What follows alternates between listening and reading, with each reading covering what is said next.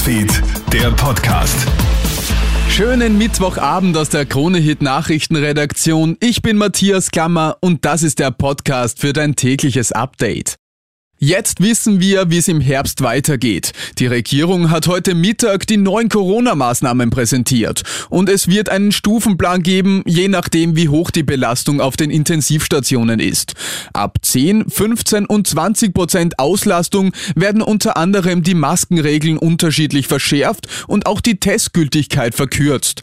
Ernst wird es für Ungeimpfte. Sie müssen ab 10 Prozent Auslastung bereits eine FFP2-Maske im Handel tragen. Ab 15 Prozent dürfen sie weder die Nachtgastro noch Events ohne zugewiesenen Sitzplatz besuchen. Bundeskanzler Sebastian Kurz. Was wir im Moment erleben, ist eine Pandemie der Ungeimpften. Die Masse der Menschen, die sich anstecken, sind nicht geimpft. Die Masse derer, die im Spital behandelt werden müssen, sind nicht geimpft. Und klar ist, dass wir keine Einschränkungen für Geimpfte vorhaben, sondern Schutzmaßnahmen für Ungeimpfte setzen werden.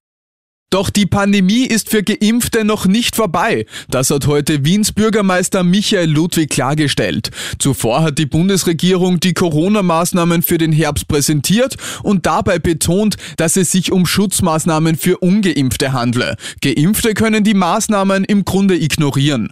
Das gefällt dem Wiener Stadtchef offenbar nicht. Er stellt klar, dass die Pandemie auch für Geimpfte nicht gemeistert ist. Auch Geimpfte haben, wenn sie zum Beispiel ein intensiv Intensivbett benötigen, die Notwendigkeit, sie entsprechend betreut werden müssen. Und das Zweite ist, auch Menschen, die doppelt geimpft sind, sollten sich darauf einstellen, dass es notwendig sein wird, weitere Impfungen durchzuführen.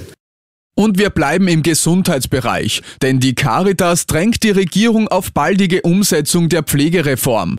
Denn in Österreich sind einfach zu wenig Stellen im Gesundheitsbereich besetzt und der Personalengpass wird immer akuter. Der Pflegenotstand ist längst Realität, die Regierung muss jetzt liefern, sonst lässt sie die Menschen im Stich, sagt Caritas-Präsident Michael Landau. Und einen ungewöhnlichen Fund haben jetzt Archäologen in Deutschland entdeckt. Denn in der Stadt Lübeck haben die Forscher eine Torte entdeckt, die unglaubliche 79 Jahre alt ist.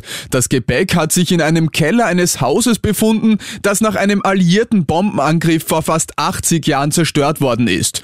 Bei der Torte handelt es sich um eine Nusstorte mit Krokantomantelung. Das Gebäck soll nun konserviert und ausgestellt werden. Das war's mit deinem Podcast für heute Abend. Alle Updates gibt's immer für dich im Kronehit Newsfeed und natürlich auf kronehit.at. Kronehit Newsfeed, der Podcast.